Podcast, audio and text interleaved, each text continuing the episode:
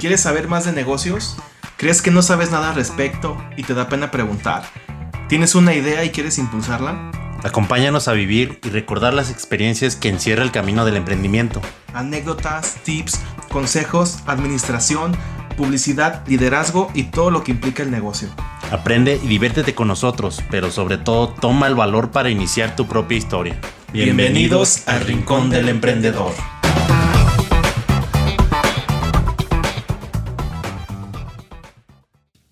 Hola, emprendedores, emprendechidos. ¿Cómo están? Bienvenidos a otro capítulo. Y pues como pueden ver, pues ya tenemos una invitada.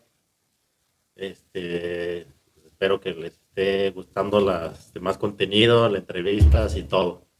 Ya de hoy pues nos acompaña eh, una psicóloga, psicóloga clínica, que pues, la quisimos invitar porque pues yo en lo personal veo que hace contenido, este, ya emprendió con su consultorio y pues también ahí, por ahí apareció en una revista donde también contó un poquito de lo que es su camino como psicóloga y como emprendedora.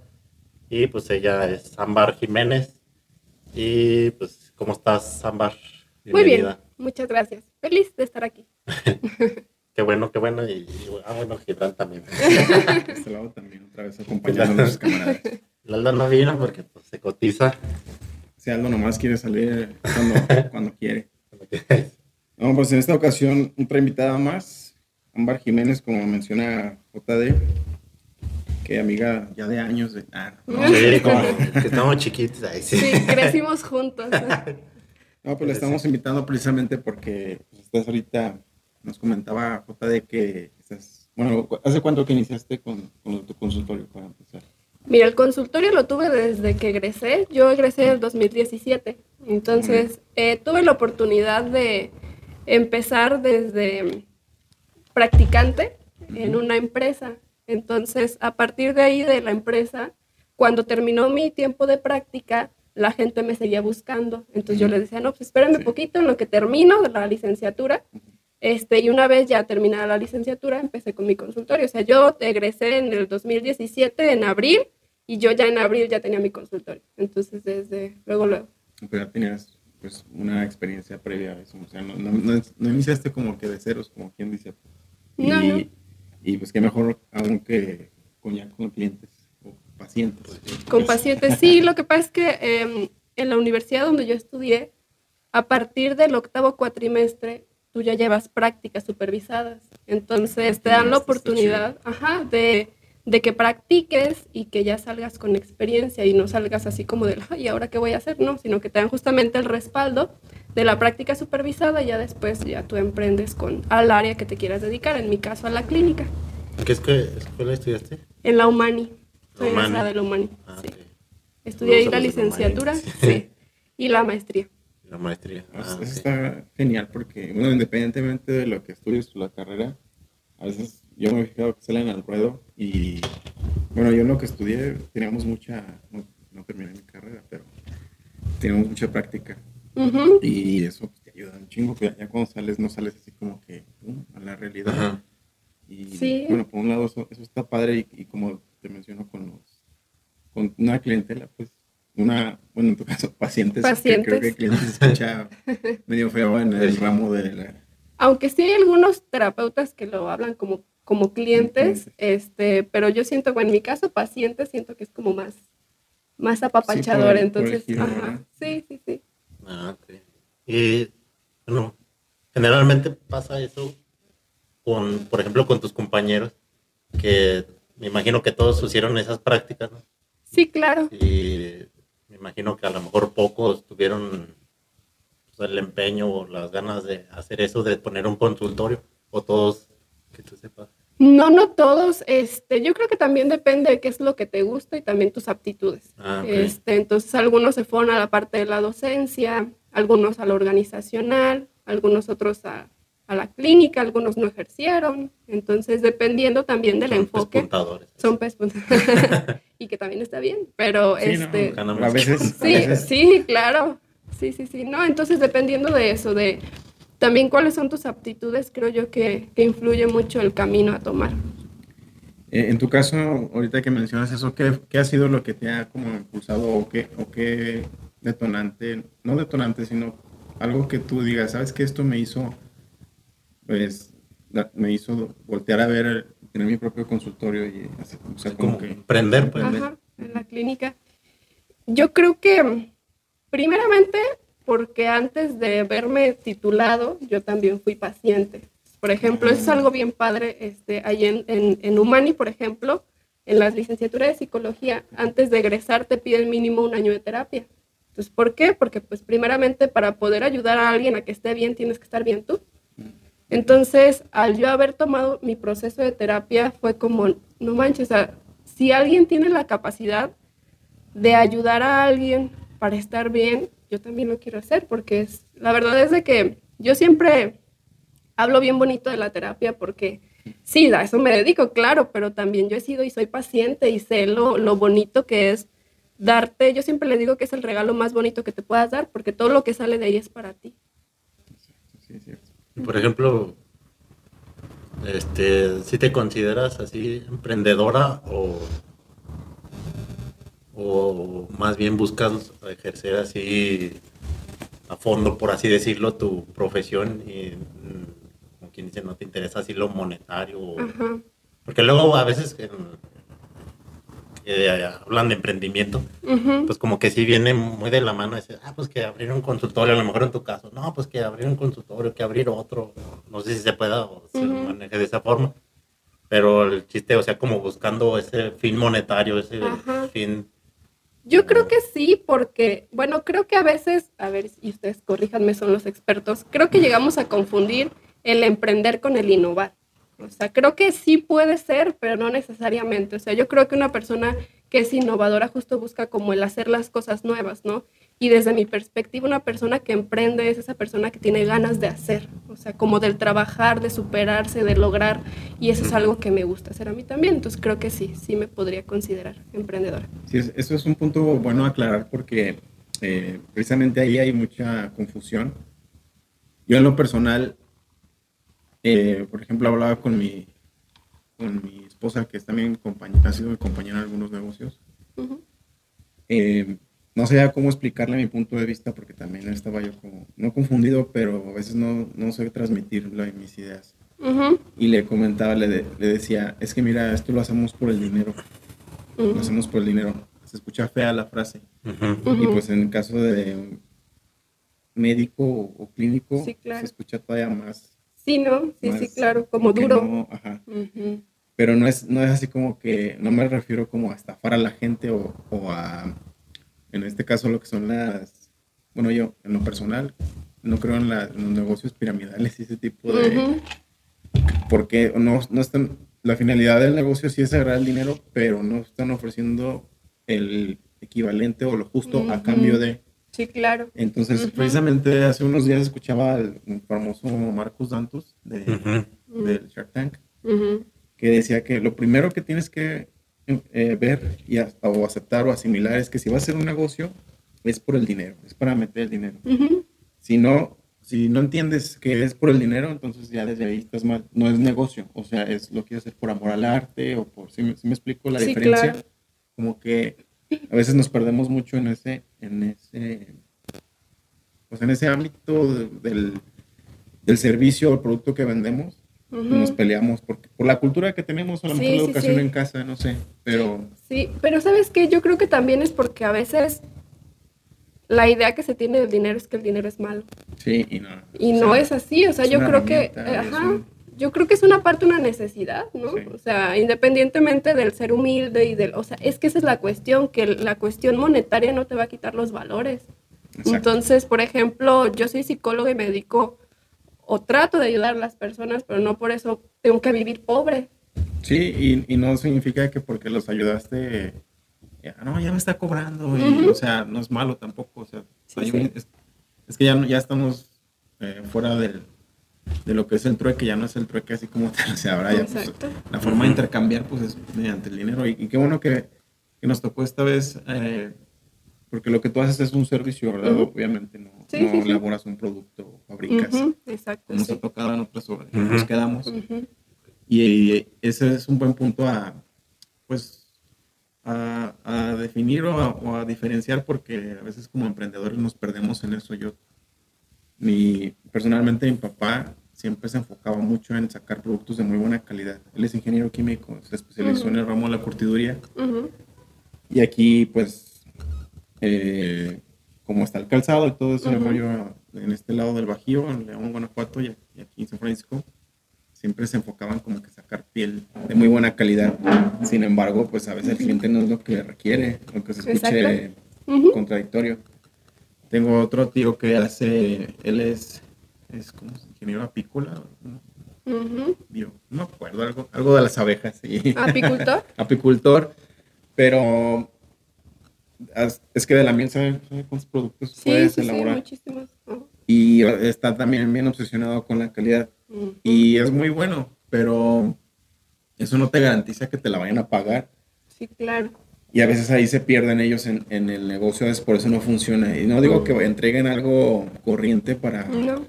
para agarrar dinero, pero bueno, ese es, qué, bueno, qué, qué bueno que tocamos ese punto porque es importante y sobre todo aquí que, que a veces en, en ofrecer un servicio a veces es un poco intangible cuánto cobrar, ¿no? Y todo, Sí. ese, todo ese rollo de que, pues, que tiene que ver con el dinero. Ujú.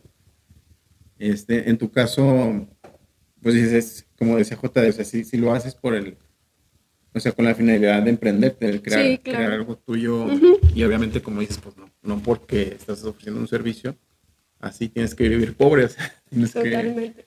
Sí, sí, claro. Y es que yo creo que es hasta incluso en el tema de la pirámide de las necesidades básicas, ¿no? Entonces, en la cima de la pirámide está la autorrealización. Entonces, yo creo que todas las personas al final buscan llegar a esa autorrealización.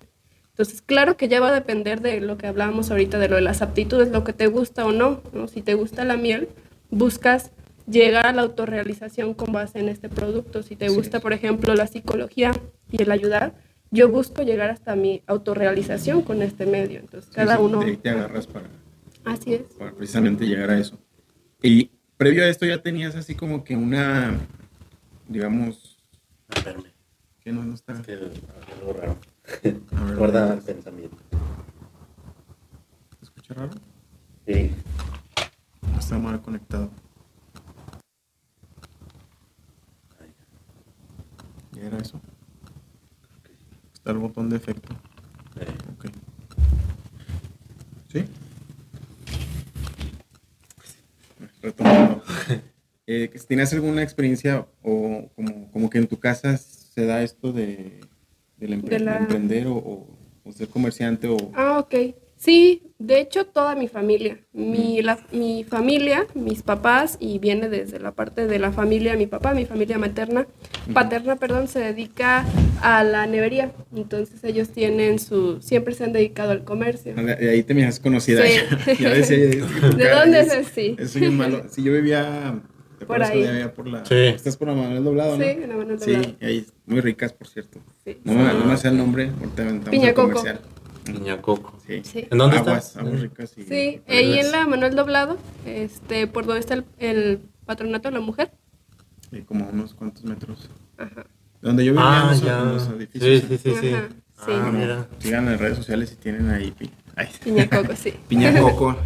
Entonces, pues de ahí Mm. viene. Entonces, sí, realmente toda mi familia se dedica a la parte del comercio y yo creo que incluso eso influyó en mí al trabajar con personas, porque como toda la vida estuve cerca del trato con y del ofrecer un servicio a, entonces como creo yo que también debió de haber influido para tomar la decisión.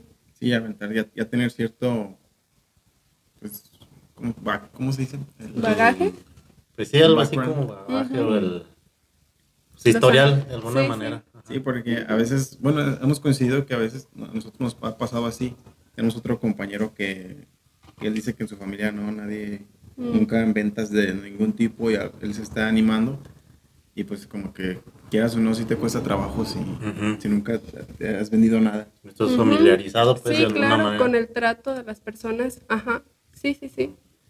Entonces, en mi Pero- caso, pues sí, desde Sí, se te- siempre. Y se te dio, se te dio la, lo del estudio y ahora este, juntarlo pues con, con lo que es un negocio. Sí. Entonces tienes desde el 2007 con tu... 2017. 2007, perdón. Sí. con tu consultorio, pero nos comentas que está la parte esta, bueno, es que la quería recalcar, la de eh, online. Ah, sí, las redes sociales. Mm, sí, el tema de lo online surgió a partir de la pandemia. La pandemia, Entonces, como todo, sí, sí, sí. Es que realmente dicen por ahí que cuando hay un movimiento importante hay dos opciones, o que se haga una crisis o se transforme en una oportunidad. Entonces, en mi caso, por ejemplo, cuando empezó todo esto, pues entre la incertidumbre y no sé qué, este, yo dejé, yo dejé de ver a mis pacientes como un mes. O sea, yo Sí, les dije, pues. no, pues vamos a ver qué pasa. Entonces todos nos resguardamos.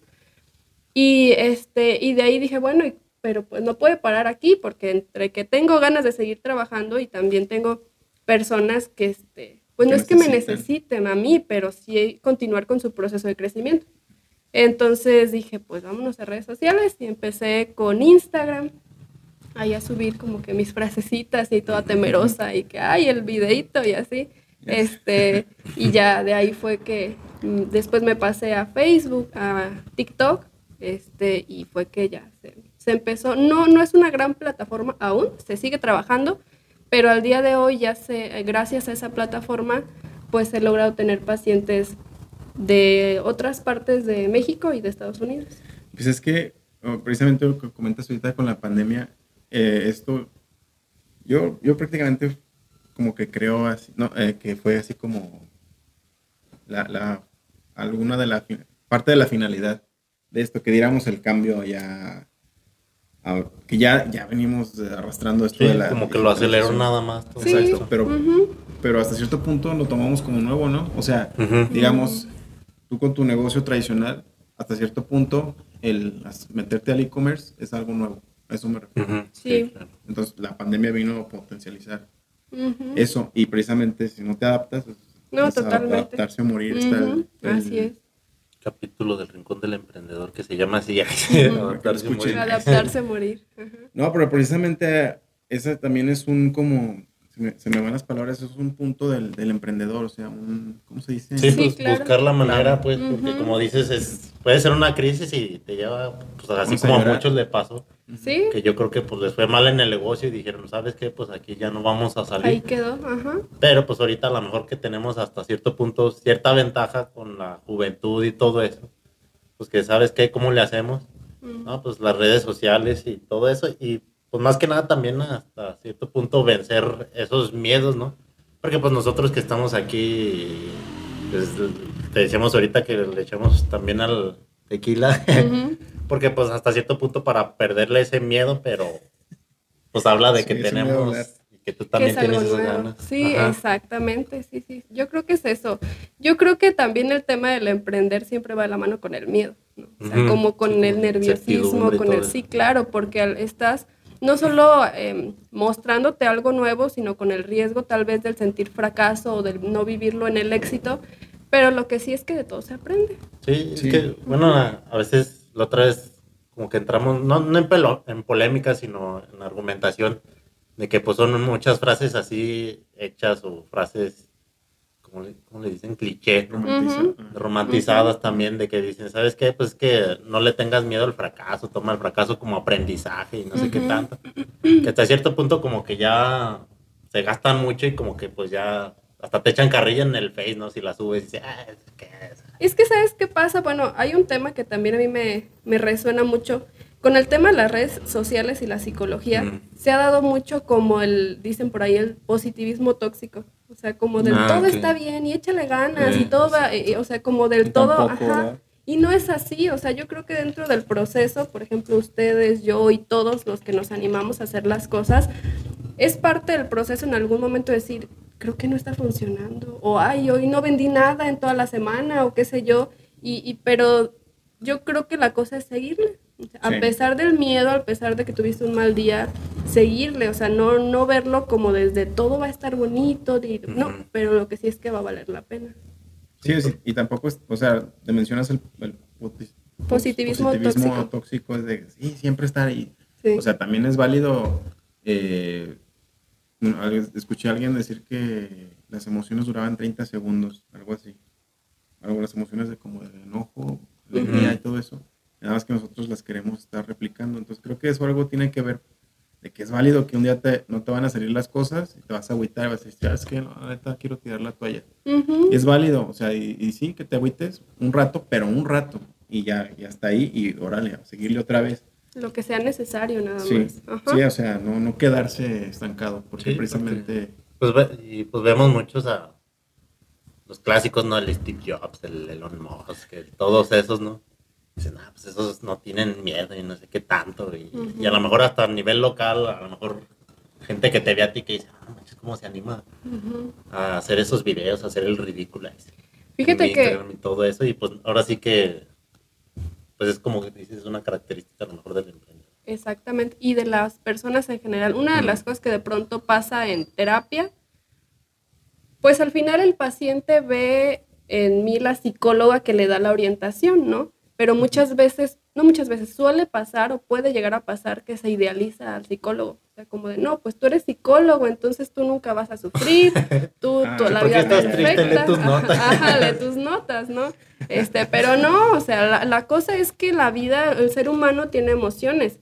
Y emociones es alegría, tristeza, enojo, miedo y desagrado. Entonces, y todas, no es que estén bien o mal, no es que todas son necesarias. Entonces, el tener un buen día está, qué bueno que tengas un buen día.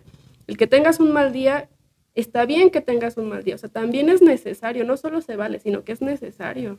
Sí, como que es como también el tiempo para que el cuerpo hasta cierto punto se relaje, ¿no? Ujú. Que no puede estar todo el tiempo así, "Ay, y que, que acá, No, y que no sé qué tan. Ujú, Y sí. dices, ay, pues no, tengo que hacer positivo, aunque me siento agüitado, aunque me siento cansado, Mm. tengo que ser Claro. positivo. No, pues al rato te enfermas y Qué todo, fregados todo te eso es pasa. como ciclos, o cómo se puede llamar, como, como temporadas, Claro. y, y cada una se tiene que vivir. Por ejemplo, ahorita que mencionas eso de todo el tiempo estar en friega, en el gimnasio es lo mismo, o sea, la gente pensaría que todo el tiempo estaban cargando a alguien así, peso, peso, peso, pero hay rutinas de descarga donde tienes que darle su tiempo de relajamiento Ajá. al, al al cuerpo, músculo. al músculo, y otra vez recuperar, y así en la vida, o sea, Ujú. Ahorita, volviendo a, a lo, a lo tuyo, Ámbar, eh, se, se me fue la onda de, que te iba a decir. Es que estabas diciendo que ah, tenías tus terapias y el consultorio y así. Y pues hasta cierto punto llegaste a pensar así como, ching, pues ahora qué va a pasar. Pues mi negocio se trata de estar frente a frente con la persona. A lo mejor cual- cualquiera le, había- le ha podido pasar eso, pero sin embargo dijiste, ah, cabrón, pues se puede dar en línea. O Sí, sea, claro. Sí, y fue un, un tema como del, justo en este tema del qué voy a hacer con la pandemia, o sea, qué voy a hacer después. Eh, recuerdo que cuando se dio en el 2020, eh, algo que también es que yo siempre he tenido mi consultorio, pero también tengo otra- algo más.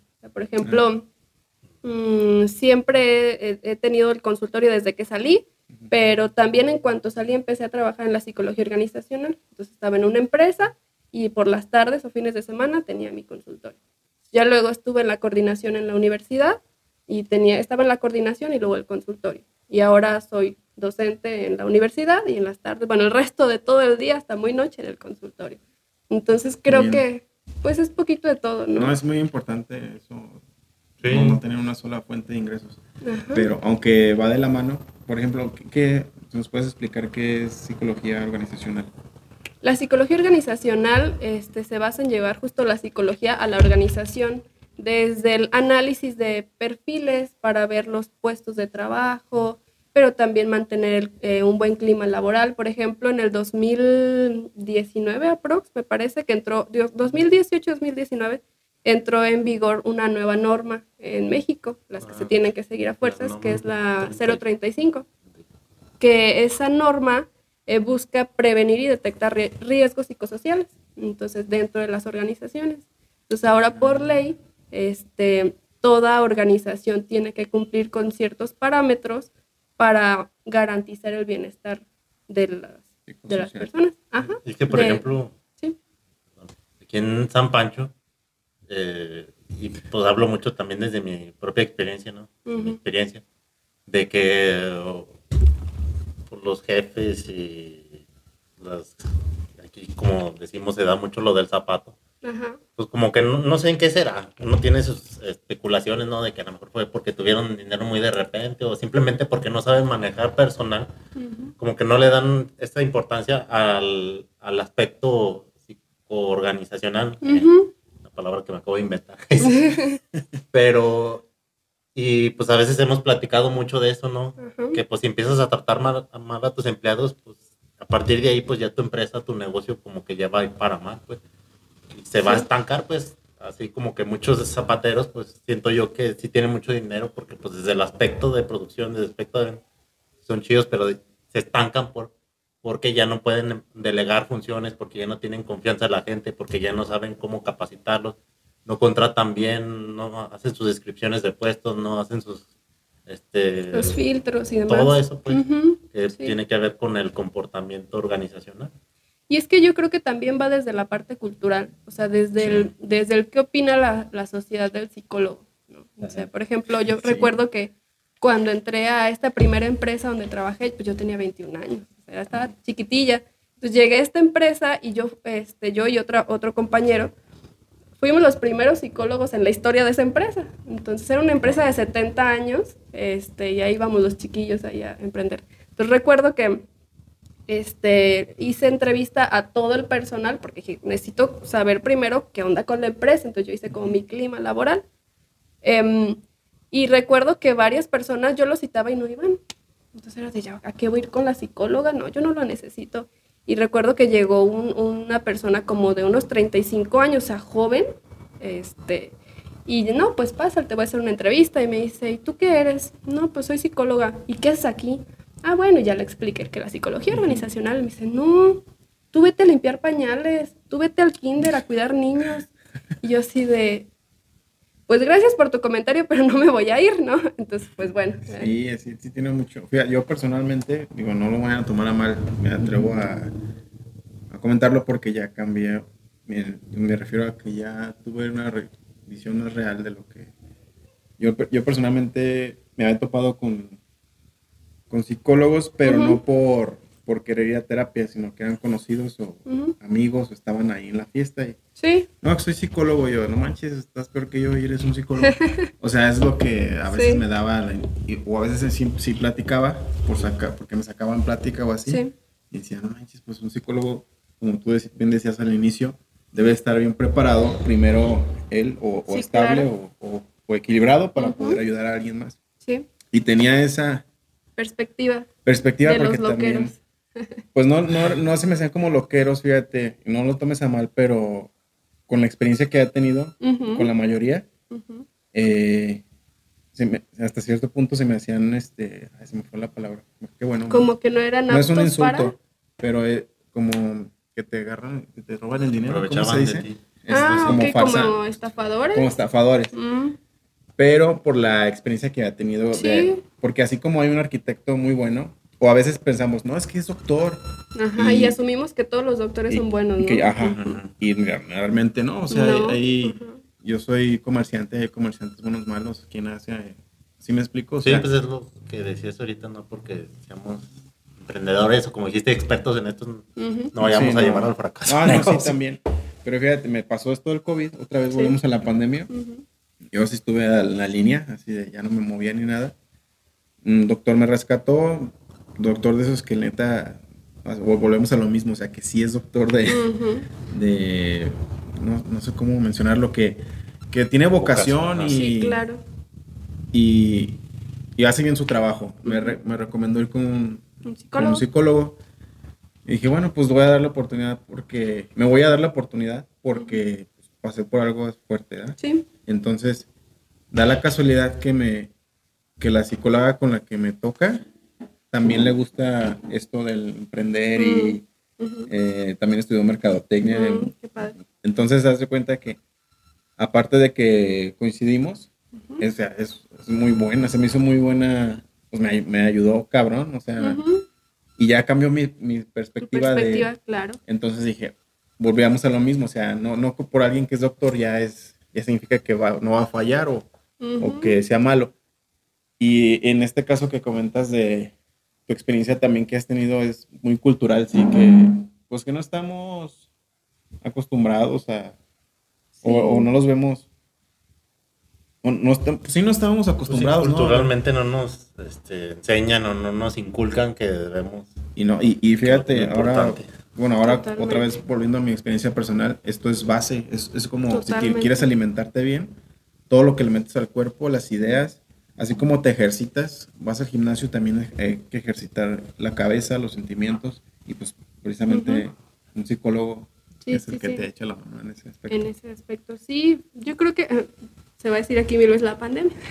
No, pues es que- este, creo que también ha tenido grandes cosas, ¿no? O sea, definitivamente no todo es malo. malo. Este, dentro de, con este caos emocional que se generó entre que el encierro, que la ansiedad, que las pérdidas, que el todo, se dio la otra necesidad del atenderlo, o sea, del Sí. atender el dolor. Entonces, pues, entre que agenda llena, que afortunadamente, también se fue el te- eh, como no- socializando, ¿no? Como tú no vas a terapia. Sí, no fíjate, eso iba, a- te iba a Ujú. preguntar. eh, independientemente de que te hayas adoptado o no, si has visto ese cambio entonces, ¿verdad? Así Mucho. como, pero fuerte. Mucho, y fíjate que aún más de jóvenes, y esto es algo que me gusta mucho. O sea, Ah, qué de- bueno. dentro de siempre, pues ya saben, decimos que no, las nuevas generaciones y que no sé qué. Y todos tienen sus pros y sus contras, como la nuestra y como las de arriba y como las de todos. Que vienen. Y las que vienen. Y una mm, característica que me gusta mucho de generaciones, este, la generación Z, que son los que de 2010 aprox, en- para abajo, 2000 a 2010, es que están centrados como en el tema del bienestar. O sea, entre que cuidan el planeta y que Sí. los popotes este, de acero inoxidable, pero también está el tema del bienestar emocional. Y eso ha dado paso a que estos jóvenes vayan a terapia y ya luego le digan a la mamá, es que sí está padre la terapia. Y le digan al compañerito, o sea, Sí. ya se está empezando hablar más de la salud mental y es algo muy bueno porque es muy necesario. Sí, están, están, yo, yo lo estoy viendo que están de la mano más, por ejemplo, anteriormente era más enfocado a hacerte de bienes materiales. Y por ejemplo, estas nuevas genera- nueva generación o generaciones sí. se van más por el lado de experiencias sin, aunque, o sea, Sí. se gastan el dinero por en experiencias Sí, claro. que, que en tener, en poseer cosas materiales. Pues sí, que mencionabas ahorita la pirámide de Maslow, como que. Mm. pues hasta cierto punto, bueno, a excepción de la pandemia, pero como que mundialmente, pues no hay guerras, no hay tanta pobreza.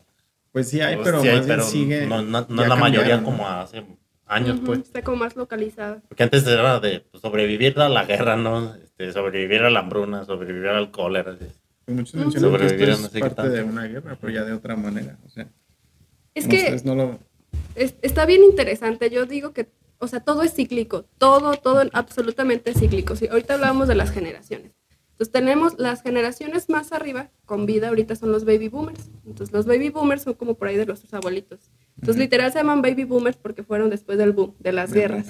Entonces, Las este, ajá, entonces estas personitas tuvieron una, dos labores específicas, repoblar la tierra y generar economía. Entonces, por eso se hicieron estas dos divisiones de mujer en casa, porque necesitaban repoblar y criar a 25 hijos, ajá, y hombres en el trabajo porque necesitaban la parte económica. Entonces tenían como esta labor principal, ¿no? O sea, como el repoblar y el, el hacer dinero. Entonces, bueno, estos baby boomers tienen a sus hijitos, que es la generación X, que son como los de cuarenta y tantos.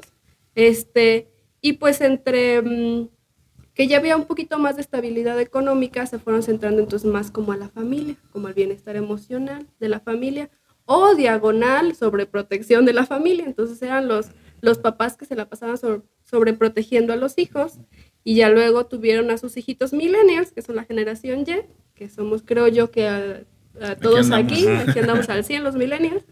Entonces, este, fueron de pronto el tema de la era digital, del, este, pues afortunadamente mis papás me apoyan, entonces yo puedo empezar a vivir un poquito más, este, el tomar conciencia de sí trabajo, pero como también me apoyaron, ya sé que está padre a viajar, entonces como el tema del diversificar, diagonal consumir, Sí. y entonces vienen ahora la generación Z y otra vez parece que son como los, los baby boomers que son como, no, espérense, o sea, no solo es disfrutar y la pachanga, también hay que cuidar el planeta, también hay que hacer, o sea, es como todo vu- vuelve, vuelve No a ser.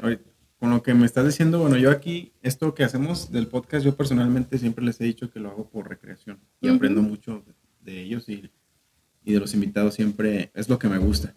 Y bueno, ustedes pueden escuchar, independientemente que conozcan el tema o no, no es por echarte flores ni nada, pero sí se ve que es una persona preparada y, estás, o sea, sabes del tema. Y aparte, o sea, sí eres psicóloga, pero estás bien envuelta en el, en, en el tema de, de saber en el mercado, conocer tu gente, saber vender. Entonces Sí. eso es bien importante para un emprendedor, fíjate. Es, Totalmente. es bien, es como lo debes de llevar casi como, ¿cómo se dice? En la sangre, pues eso debe ser nato, ¿no? ¿Cómo, cómo se dice? O sea, Innato, que sea entonces. innato, innato. Y bueno, por eso, por eso escuchen esos podcasts, porque aprenden un buen, siempre, bueno, yo en lo personal, todo lo que me estás diciendo, yo sí me quedo así como que no manches, sí es cierto. Y tiene mucho que ver que, pues que se te dé esto de emprender, eh, porque es, hasta cierto punto es, es, es saber comprar y vender también. Sí, o sea, no, claro. no quiero, El ya me hice con- bolas, pero, pero a final de cuentas es eso, o sea, conocer a la gente Sí. y, y saber cómo llegarles, Sí, es que- intercambiar. Siento pues que a lo mejor afortunadamente pues tu profesión te da esa capacidad de conocer a la gente. Ajá. Sí, al la- final el psicólogo estudia la conducta. Exacto. Pero eso es, eso es bien importante en cualquier giro de negocio, Sí, porque si no conoces a tu público, Pero, y bueno, a lo que decíamos ahorita, pues un director de una empresa pues no, no va a saber hacer eso. Pero pues para eso vas a contratar a alguien que sí lo ¿Quiénes sepa sí? hacer. quien esté diga, en ¿sabes recursos qué? Ajá. humanos, quienes estén... No nomás para en cumplir la Ajá. norma 035 Sí, y nada más. exacto, exacto. sí, sí, sí. Porque, bueno, pues ahora sí que. Y bueno, pues por eso también nosotros debemos ir al, al psicólogo, porque pues yo soy a, a veces dado de leer libros y una vez te pregunté, no, pues Ujú. recomiéndame un libro. Pero pues ahora sí que nada más es para saber, pues, pero en realidad pues, lo que tendré que hacer es ir a terapia porque pues lo que ocupo también, aparte de que sí me interesa, es también llevar una terapia para curar mis pedos, no para saber por qué Claro. tengo esos pedos. Es que fíjate, eh, ahí está el tema de la autosanación, por ejemplo. O sea, claro que es, es bueno leer libros y que el demás, pero la cosa es que si tú traes el- la herida, no ves la herida, solo ves el dolor, sientes el dolor. Entonces necesitas a una persona que por fuera, primeramente, te comprenda, analice tu estructura de personalidad, porque, por ejemplo, ningún proceso terapéutico es igual. O sea, yo puedo tener 20 pacientes con el mismo motivo de consulta y son 20 procesos diferentes, porque se centran en la persona, en la edad, en el momento de vida, en las capacidades, en los ritmos, en absolutamente todo. Entonces, cuando tú tienes la posibilidad de ir con un terapeuta, recordar que el terapeuta no va a ser como del amigo del, no, pues tú déjala, no, no, no, no, o sea, va a ser Sí, como no, desde no, el no. método científico, o sea, desde el haber estudiado el proceso del desarrollo del ser humano y lo que es no normal, porque está cañón decir normal, lo que es sano, lo que es mejor para ti y con mis herramientas centrarlas en tu proceso. Entonces siempre se necesita, o sea, más que porque soy psicóloga, siempre se necesita una ayuda externa. Yo les digo, por ejemplo, a mis pacientes, el tipo de terapia que yo manejo es humanista. Entonces yo les digo a mis pacientes, yo, mi trabajo va a ser acompañarte a ti en el camino hasta tu bienestar emocional. Entonces, durante ese caminito vamos a ir generando herramientas, vamos a ir sanando heridas, vamos a ir creciendo para llegar al bienestar. Y una vez en tu bienestar ya no tengas que venir a terapia para estar bien. Sí, pero se necesita eso. Es como el psicólogo va a ser como el compañerito con la, con la linterna en el túnel. Y pues eso. Pero fíjate, ahorita que mencionas eso, vuelvo a lo del inicio de, de cómo, no monetizar, pero cómo, cómo va eso de la mano y no, porque, o sea, no manches, tú estás dando un servicio por el cual cobras alguna cantidad, no sé, no sé cómo le haces para medir eso, porque yo, yo siempre me enfoco como, por ejemplo, en producir un artículo, un producto, hacer un, elaborar un producto para poder venderlo y que me den el dinero a cambio de eso, pero tú es un servicio. Ujú. Pero al mismo tiempo, si tú haces bien tu trabajo, el, el, el paciente se va a ir y vas a, vas a, o sea, está Ya no te va a generar. contradictorio ahí Pero- hasta cierto punto, ¿no? Bueno, Sí, claro, ahí pero por ejemplo, sí. Tienen la Claro. recomendación. Bueno, está en la recomendación. sí, Y es que yo creo que cuando lo haces bien, te llega. O sea, por ejemplo, yo eh, tengo pacientes que, que es, es bien curioso y ahí viene la parte como de la mente. Es que podríamos hablar 500 horas de estos temas.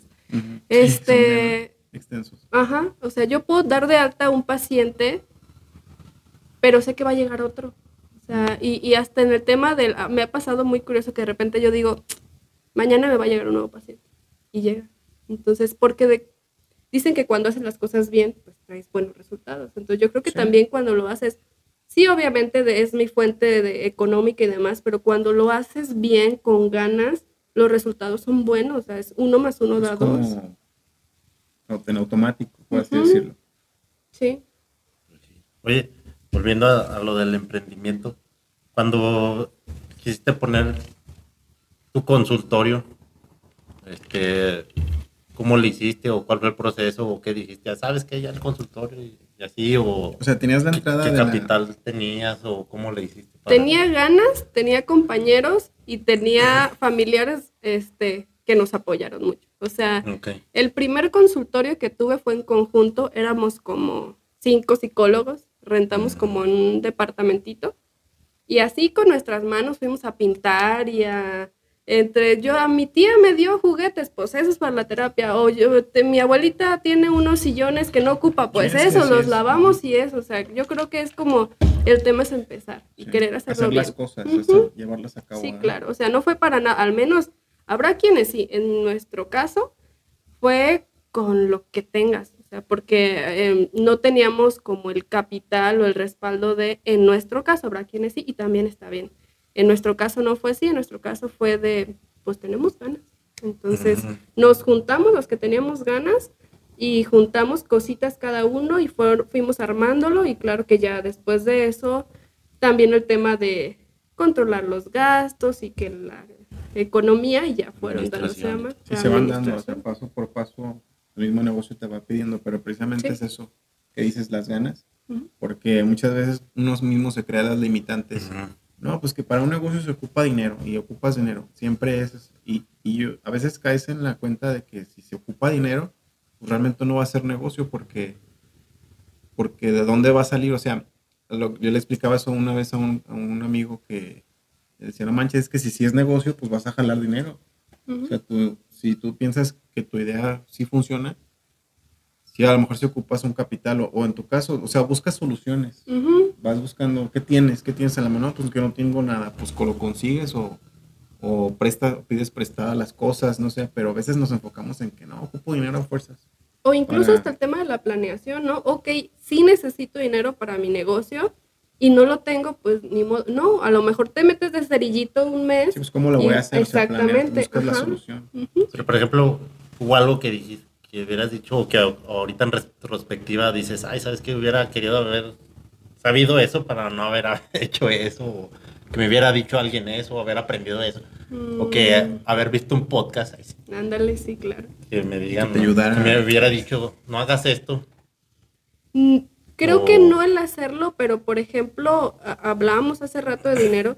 De repente yo le, le digo a, a compañeros, a colegas, a veces siento que el tema de ser psicólogo traemos complejo de Madre Teresa de Calcuta. O sea, porque de pronto es como el de, híjole, es que cómo voy a cobrar, o es que cómo voy a Mm. mm, de- determinar las cifras y, no sé, una persona que no tiene dinero lo necesita y, y creo que a veces esa es la parte difícil del, del cobrar por ayudar, o sea, porque pareciera socialmente que es como, pero lo tienes que hacer gratis. Entonces, Si tienes vocación. si tienes Es- vocación, ajá, sí, claro, bueno, pero pues la vocación no me quita la necesidad de comer. Entonces, yo creo que una de las partes que en mi caso ha sido como, fue difícil, fue trabajar en el cobrarlo. O sea, porque pues eso, vas desde la voluntad, desde el ser solidario, desde el compartir mis conocimientos a y ayudar a crecer. Entonces, esa parte fue, fue como el reto, pero eh, pues afortunadamente se trabajó en terapia y se trabajó en el merecer y en el date cuenta que tú estás dando todo este, para el bienestar de las personas y también mereces recibir, ¿no? Porque ser psicólogo, dicen por ahí nada más vas y escuchas, pero no, no, no, o sea, no, no, no, el, el ser psicólogo implica muchísimas cosas, muchísimo desgaste emocional, porque por ejemplo, no sé, te llega un paciente con ideación suicida, literal le tienes que dar tantito de tu expectativa de vida para que él siga con la suya, entonces es muy desgastante Frustrante a veces. frustrante. eh, De pronto comento, o sea, literal, yo me dedico a escuchar cómo a las personas les va mal. Entonces, y eso cansa. Sí, y eso es- es, es pesado, sí, Sí, o es- sea. Sí, Está cañón. Yo soy muy creyente de la energía. O sea, Ujú. no, no me meto mucho a estudiar eso, pero me fijo mucho en lo que percibo y así. Ujú. Y yo, por, por ejemplo, mi papá a veces me platica sus broncas y, y yo así como que, no, Ujú. ni Sí, estoy pues preparado sí. para escucharte, ni te voy a dar una solución. Y no está bien tampoco como que escucharte nada más porque creo que no, no soy la persona indicada. Entonces, ¿te imaginas? O sea, en tu caso un psicólogo, o sea, también llevas, ya me imagino que llevas algo así como para desahogarte o algo, ¿no? O sea, Sí, una- claro. Sí, sí, sí. Yo creo que también es eh, aprender como al trabajar con ese tema, esos temas, ¿no? O sea, de, de tener como incluso tu rutina de, por ejemplo, dentro de la terapia, yo atiendo a pacientes, la terapia dura 50 minutos, entonces Mm. queda, me quedan 50, me- 10 minutos para el siguiente paciente. Entonces, en esos 10 minutos yo trato como de soltar y decir, esto fue lo de esta sesión, suéltalo porque sigue otra. Entonces es otra historia y otro tema y otras ganas y otro enfoque y otra todo, ¿no? Entonces, energía. Ujú, Sí, es que, por ejemplo, y ahorita de lo que dices, pues sí es de lo que uno merece y también, pues si uno cobra por eso, pues es una herramienta, como decíamos ahorita, para yo tener mayor alcance, ¿no? Para poder ayudar mejor, para yo prepararme, para tener una mejor instalación, para Exacto. pagar una cámara, no sé, hasta un buen celular para Sí, mejor hacerlo en, equipo, en- en- consultorio más. en. Instagram y todo eso, ¿no? Ujú. Y, y, y ahorita que hablo de eso, también, ¿cómo fue el proceso que hiciste? Porque es algo que pues nosotros estamos en eso y yo he querido hacer y se nos hace muy difícil. Bueno, en lo personal se me hace muy difícil eso del TikTok y todo eso. Pero pues ahora sí que, pues es el futuro, parte Te del, de lo que nos tenemos que adaptar, ¿no? ¿Tú cómo llevaste ese proceso? Si nos pudieras también platicar cómo los preparas un poquito. Pues sigue siendo como difícil. Sí. O sea, no tengo mucho tiempo haciéndolo. Este, ya me gusta y ya, ya le como que le perdí el miedo. Ahora lo que me falta es tiempo para seguir haciendo Mm, más, organizarme. Pero, por ejemplo, al, al- al inicio yo grabé mis videitos en TikTok y los guardé en borradores así casi que un mes. Mm. Este, y me costaba mucho trabajo y al final quien me eh, apoyó fue mi novio. O sea, mi novio es una persona que para mí es muy importante porque siempre me anda aventando a todo. Entonces me dijo. No, dale. Entonces yo le decía, pero es que mira, pero es que la cámara, pero es que se ve medio pixelado. No, pero pues empieza. Hazlo, Entonces hazlo. sí, hazlo. Entonces ya fue que lo, lo empecé a hacer y fue como, pues sí, sí es cierto, ¿no? De pronto son hasta como las autoexigencias de es que quiero que sea perfecto, pero pues no se necesita iniciar perfecto, se, ni- se necesita iniciar. Entonces, eso. Sí, hacer las cosas.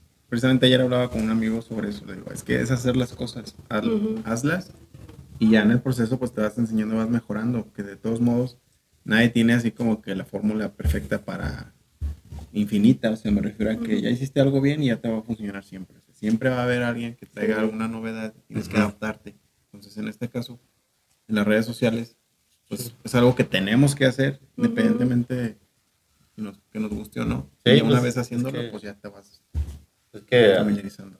eh, parte de lo que también quise empezar, quisimos empezar esto del podcast, fue que también escuché primero un resumen del- de un libro que se llama Crush It de Gary Vaynerchuk.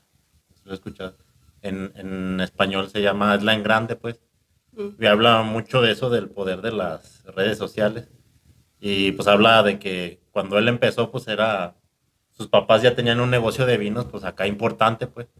Pero te habla de que vendía como 3 millones de dólares al año y que él a partir de que se puso en YouTube a dar así como reseñas de vinos, a ver cómo degustarlo, a servirlo, a todo eso, a generar contenido, contenido.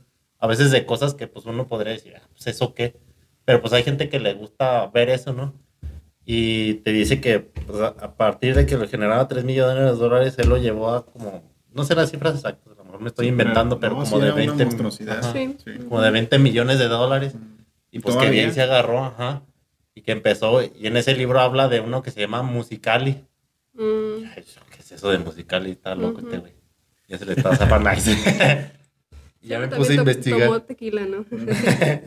y me puse a investigar. Y ya pues me di cuenta que Musicali era un- una empresa china que se fusionó con otra y que nació TikTok. "Ah, no manches, esta es la visión que ya tenía a partir de que escribió ese libro. Y pues habla de gente que, pues, me acuerdo de un caso que habla de una chava que hacía, que era como modista Mm. y hacía vestidos y no sé qué tanto. Y pues que se quedó sin trabajo y empezó a subir en, en YouTube y creo que también en Face, algo así. Ujú. Y no, pues ya dice que pues empezó a generar vistas y todo eso y ya empezó a llegar gente a decirle, ¿sabes qué? Pues que yo quiero que me, me hagas un vestido. Y digo, no, y como que ya tenía ese síndrome del impostor que dice, no, pues es que no, yo, yo no voy a saber eso. Ujú. Y dijo, no, ¿sabes qué? Pues me- más bien voy a hacer un video para enseñarles cómo, varios videos para enseñarles cómo lo hagan. Y ya hizo los videos y no sé qué tanto. y- Mm. pero pues que de todo mucha gente le dijo, no, ¿sabes qué? Pues sí, pero pues yo no quiero hacer un vestido, yo por eso pago, pues. Para que me lo hagan. Ajá. Y no, pues que dijo, pues, órale. No, pues que se empezó a levantar y a levantar. Y hasta que lo vio uno de esos que se dedican a los desfiles de moda. Mm, Y digo. ¿sabes qué? Pues yo quiero que un vestido tuyo salga. No, pues que ya se levantó Qué un montón y pues... Y pues te habla de las... El poder que ahorita pues tienen las redes sociales, pues de que pues llega, puedes llegar a algo local, a que ya puedes llegar a varias partes de México y hasta Estados Unidos.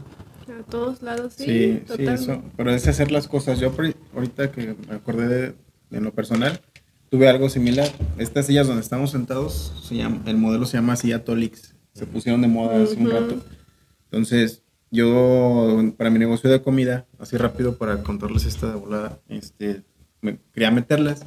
Estaba busque y busque y no había nada en la, en la en internet, estaba bien difícil. Las encontré en Guadalajara de un, de un chavo que se las traía de China, pero traía contenedores. Mm.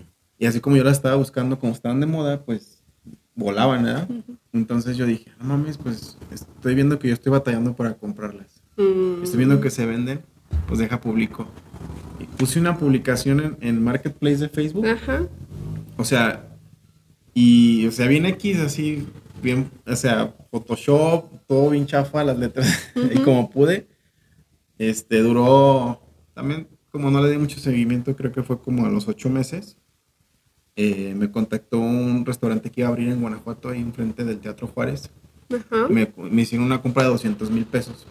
Para mí 200 mil pesos es muchísimo dinero, jamás me imaginé que a partir de eso De sillas. Ajá, sí, o de, o de mi publicación chafa Sí, que había claro. hecho, iba a concretar la venta. Obviamente tuvo que ver mucho la labor de convencimiento, ya después sí, de sí. negociación, pero el chiste es hacer las cosas, o sea, tomar las herramientas que tenemos en este caso, que en Marketplace de Facebook, TikTok, los videos, lo que tú dices, no, no te quedaste ahí, ¿sabes qué voy a hacer?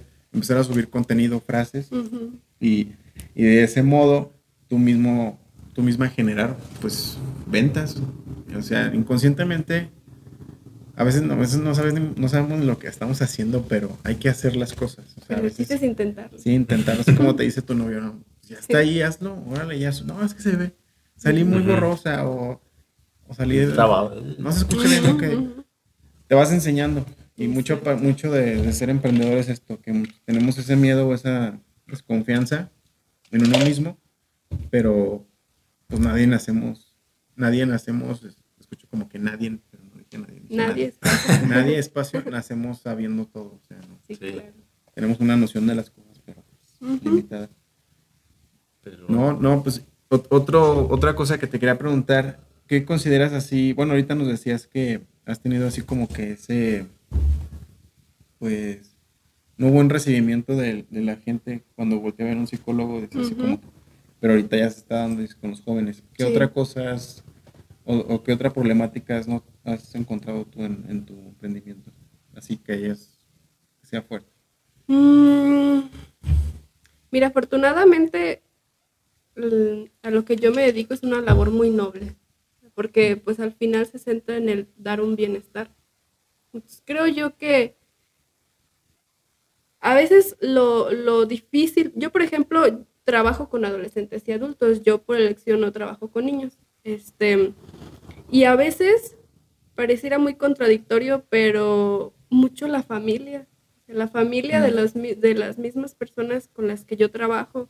Em, de pronto me encuentro con con adolescentes que son adolescentes y por lo tanto tienen características de adolescentes propias y que son sanas como la rebeldía, como el, porque es necesario. Este, y trabajo con ellos en terapia enfocados al bienestar emocional. Eh, y pues nunca falta de pronto el papá de, pues es que lo voy a dejar de llevar porque yo no le veo cambio. Ah, Entonces, como eh, la cosa es, no es que tú veas cambio, es que la es que en este caso el paciente lo vea y, que sea no constante. Sabía que era psicólogo, señor. Ándale, sí, sí, sí. A ver, pásame su diagnóstico. Ajá, entonces de pronto sí es como cansado y frustrante el darle tanto esfuerzo a un proceso de terapia y que la persona llegue a su entorno familiar y otra vez se venga todo abajo. Eh, eso a veces es lo, difícil, pero creo que es parte de, ¿sabes otra cosa que de pronto pasa mucho?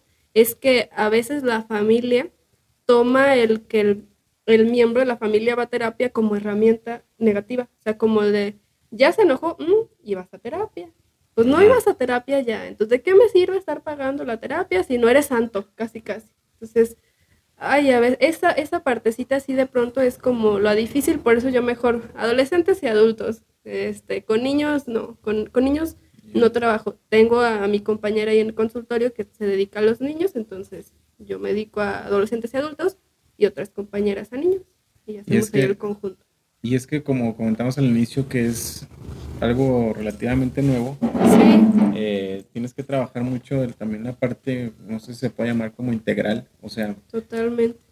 Porque tienes muchos factores externos, por así decirlo, en tu contra, porque por ejemplo, no es a veces como que estás tratando directamente, aquí en este caso JD que vende productos de decoración, está tratando directamente de frente con, con, este, con, su cliente final o sea, no está, no, no, tiene como que, tiene que convencer a la, al esposo de que, le suelte el dinero para, o, no digo que el esposo sea que esté pagando, pues, pero sí, sí. sí me explico como que tú sí tienes mucha esa pues, resistencia fuera de, de tu, digo, otra vez digo cliente final, pero pues, de tu paciente y pues, es difícil, ¿verdad? O sea, tienes que estarlo trabajando continuamente.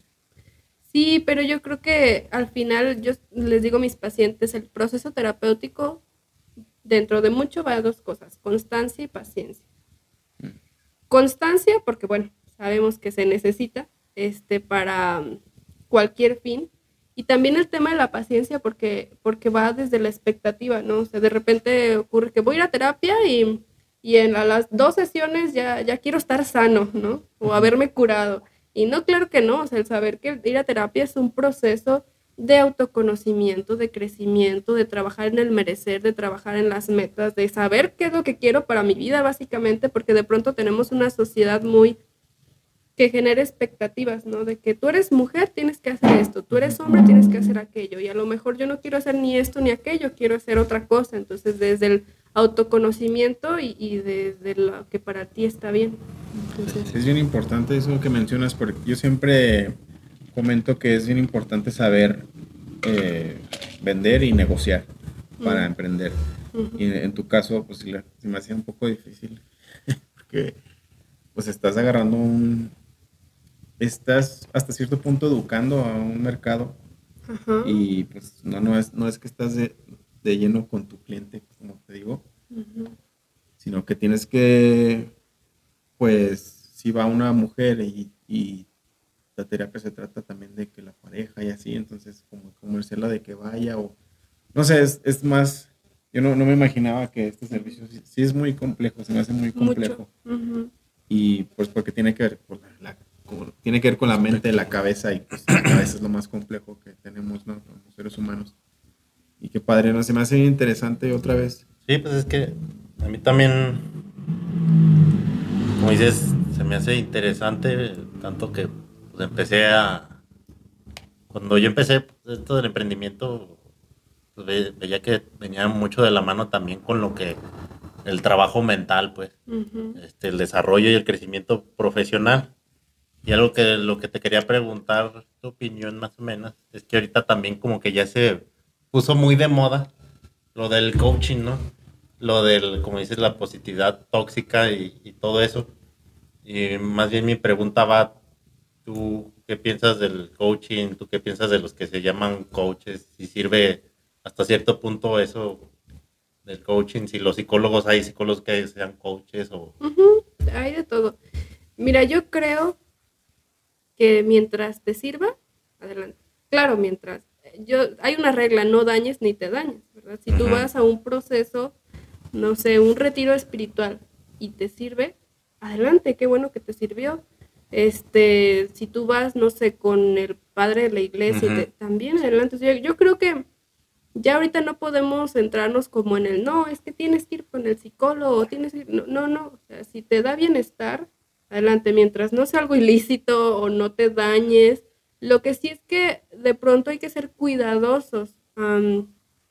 He tenido experiencias de, de personas que han asistido, no sé, por ejemplo, a un temazcal, Ok. este, o a una de estas experiencias con Un retiro. Ajá, como un retiro. Y, y la cuestión es de que todos estos mm, eventos que son como de uno o dos días son muy pesados porque Muy Intensos, intensos. son muy intensos y se abren muchísimas cosas que en un día o en una tarde no te va a dar tiempo de cerrar. Entonces, yo he trabajado con personas que llegaron de estas experiencias súper mal, porque sí, ya me di cuenta que viví tal y tal cosa en la infancia y también tengo esto y también y soy así y ahora Y qué hago. y- y ¿cómo lo resuelves? Ah. Entonces, creo que todo está bien, pero algo que es importante es darle continuidad. Por ejemplo, yo con mis pacientes siempre les digo, no, no se trata de abrir cosas que no tengamos tiempo de cerrar.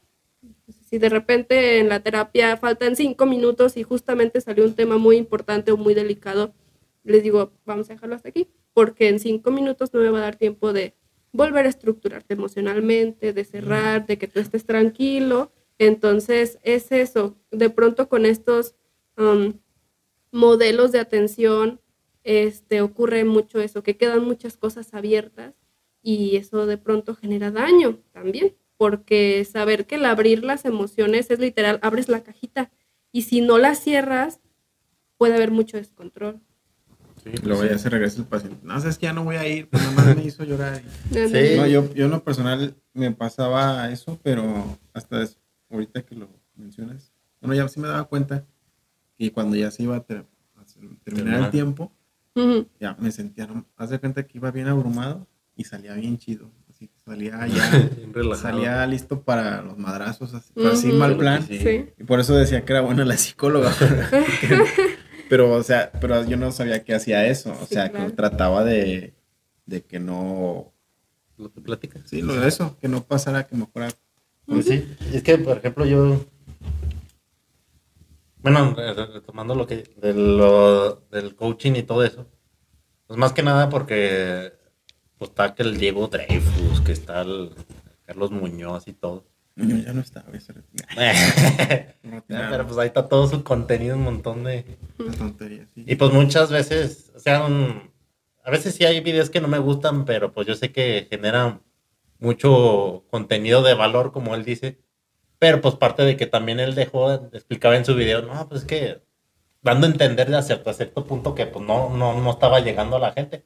Y pues yo veía sus publicaciones en el Face y en el YouTube y le tiraban, pero hacía montones, pues. Sabroso, Pero, y pues no sé, o sea, creo que también viene hasta cierto punto este estigma, pues, hacia el bienestar social y que a lo mejor como que apenas la gente se va dando cuenta que los psicólogos son los que, que curan la mente, pero todavía no llegan a esa evolución de saber que cualquier incentivo que te ayude, pues, así como tú estás diciendo, también te puede ayudar. No es necesario satanizar a- al Diego Dreyfus, no es necesario satanizar a todo eso. Porque pues yo también a veces, ahorita que empiezo a generar también contenido, con lo que he empezado es con videos de YouTube, pues, y ya platico algo y se me olvida y hago un montón de cortes, ¿no? Pero yo lo que me enfoco, lo que me quise enfocar fue en el, también en el crecimiento y el desarrollo personal, pues, de Ujú. platicar cosas que en mi experiencia pues me han servido, ¿no? Ujú. de libros que he leído y de cosas o de conceptos que, pues, o sea, yo no sabía que se llamaban así, pues. Ujú. Y a veces sí entraba en esa duda de decir, ¿sabes qué? Seguiré haciendo esto porque pues yo no soy un experto en per se, pues. Ujú. Este, debería dejarlo, no sé qué tanto. Pero ahorita, y a veces lo que he escuchado, pues, es, es que puede que a alguien le, le, le guste, Le puede que alguien le también. ayude y que a partir de ahí, pues ya diga, ¿sabes qué? Ya tuve, fue lo suficiente lo que él me dio. ¿Sabes qué? Quiero más, quiero más, quiero más. Y el que te va a dar más al final de cuentas, al final del proceso va a ser un psicólogo. A lo mejor ya después el psicólogo va a ser alguien más especializado. Alguien, o sea, al, al final de cuentas, pues vas a buscar Sí, el equilibrio, o sea, hay que equilibrio. buscar. Pero pues también, como dices, hay, hay que también tener... te quería preguntar, ¿qué se puede hacer? Pues porque del que me acuerdo ahorita mucho fue de la secta esa del mentado Nexium. No sé si, han escuchado, si escucharon de esa del Kit Ranier. No. Eh, bueno, es- es- hay documentales y todo eso. Y, eh, Era como un güey que, que, que te, te ayudaba a superarte, pero Ajá. te decía, no, pues tienes que acostar con no sé Ah, cuántos güeyes. ya, Eh, sí, sí, también como de los del Oisho o algo así. creo que sí. Fue la- por eso le tumbaron la candidatura a la Clara Luz Flores allá en Nuevo León. Porque estaban en ese desmadre. porque estaba en ese desmadre. Y es que es muy, Sí. la gente también hasta cierto Es que punto somos muy, susceptibles a caer en eso, pues. Porque hay Sí. gente que sabe y sabes que de aquí lo voy a agarrar, Sí. cogea de esa pata, como dicen, y pues de aquí. Pero, ¿sabes? Yo creo que ahí también este, se centra, yo, yo creo, porque por ejemplo, les decía ahorita, yo estuve en la coordinación de la, de, de la universidad, o sea, yo estuve un año y tantito más coordinando psicología, pedagogía y criminología. Entonces, para ingresar a la universidad hay filtros. Entonces, yo creo que, por ejemplo, el cuidar a quién se le dan los conocimientos es muy importante. De pronto yo tengo a una persona que quiere ingresar a um, criminología y tiene un perfil que se ve que no va a ser nada bueno con el conocimiento de criminología, Se de balística, de no sé qué que se va tal. para el otro lado. Dices, no. Entonces, Mm. y, y por fíjate que ahorita ya se me fue a otro lado. Una de las cosas que yo no estoy de acuerdo en la cuestión de, de la educación de posgrados es que, por ejemplo, para estudiar una maestría, te dicen casi, casi que paga tu ficha de admisión. Entonces, de pronto nos encontramos con, eh, con psicólogos que no son psicólogos, que son, no sé, licenciados en Derecho, por ejemplo, con maestría en, en, psico, en, en, en el proceso terapéutico, pues, en psicoterapia. Y entonces, como tengo mi maestría en psicoterapia, voy y doy terapia. No, pues ahí ya, Y ya estás. claro que no, o sea, no significa que el licenciado de Derecho sea malo, porque claro que no es así, es, es Sí, maravillosa la no, licenciatura. Pero, por ejemplo, ajá, o sea, en el caso del psicólogo necesitas una licenciatura en psicología y luego una maestría en psicoterapia, ¿no? Entonces, de repente ahí sí pasa este tema de a quién le das los conocimientos, como por ejemplo el bienestar y el manejo de las emociones, de la conducta y demás, porque no se tiene que dar a cualquier persona. Así como no cualquier persona tiene que ser médico, ni cualquier persona tiene que ser piloto aviador. Entonces es también como cuidar los filtros de a quién se les da el conocimiento, porque si no luego andan ahí con sus sectas. Sí, ya. Es que lo que te decía hace rato es que la gente se pierde. Ahorita. Ahorita, si me volteo a ver lo que estamos, el tiempo que estamos hablando, estamos hablando más creo que nosotros que tú que te estamos entrevistando. Porque, pero porque tú así lo, lo volteaste por ser psicólogo. Ay, no te creas. claro. Los está dando terapia ahorita, lo está por viendo. supuesto. No. No, no es cierto. Bueno, es que como que nos sentimos bien cómodos por tu, tu- muy bueno, ya sí lo estoy viendo. Pero el perfil. Sí, sí. y, y como que no sabes escuchar y estás resolviendo dudas y así. Pero pasa eso también de que nos vamos para el otro lado y nos clavamos. Por ejemplo, ahorita decías, si, va, si tienes que ir, es que esto salió por el tema del coaching, ¿no? Que, la gente se hace fanática. Igual pasa, pasa con la iglesia. O sea, tú decías, no tienes que ir con un psicólogo a fuerzas.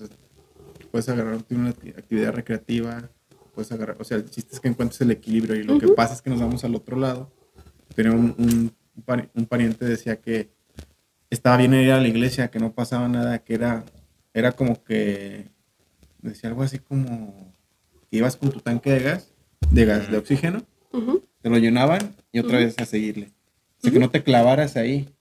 O sea, que no estuvieras ahí metido, o sea, en este caso el coaching, que no nomás te agarras, o sea, agarra el conocimiento. Lo que siempre les digo aquí al final del podcast es así, si hay algo que les sirva, tómenlo, aplíquenlo, porque también es no nomás saber, Sí, sí. es hacer las cosas. Sí, Y ahí es donde, donde se pierde todo esto. toda la gente. Porque, bueno, yo eso lo escuché en un podcast que se llama Leyendas Legendarias. No sé si.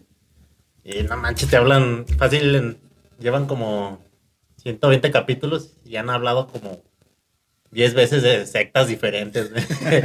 Porque pues la gente también somos muy Morbosos, susceptibles. morbosos. Y hasta cierto punto yo dije, ¿sabes qué? Si yo cuando empezaba en esto me hubiera caído alguien y me, me hubiera dicho, ¿sabes qué? Yo tengo la solución a lo que estás buscando.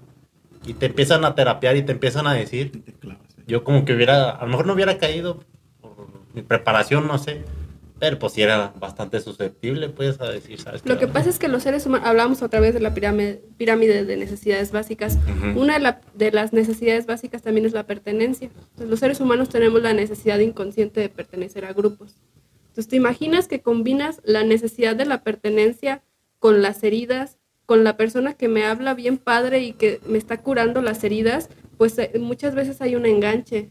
Por eso, por ejemplo, las, las relaciones, ya me voy a volar otro tema, este, las relaciones este, amorosas en la adolescencia son como tan fuertes, ajá, que les dicen. tan tóxicas de pronto, ¿no? Porque encontramos todo ahí o qué? Porque no, porque como en la adolescencia justo esta necesidad de la pertenencia es como muy fuerte y como en, en casa son figuras de autoridad que yo estoy rechazando, no me siento perteneciente a casa. Ah, ok. Entonces busco cubrir mi necesidad en otro, en otro lugar. Entonces yo siempre digo, por ejemplo, a padres de adolescentes, que es importante que los adolescentes practiquen algún deporte, por ejemplo, porque ahí es un grupo, ¿no? El grupo de los que van al gimnasio, de los que van a natación, pero también es un grupo sano, que para poder jugar fútbol sabes que no tienes que tomar, que tienes que dormir bien, que te tienes que o sea, es un grupo que te va a aportar cosas sanas, ¿no?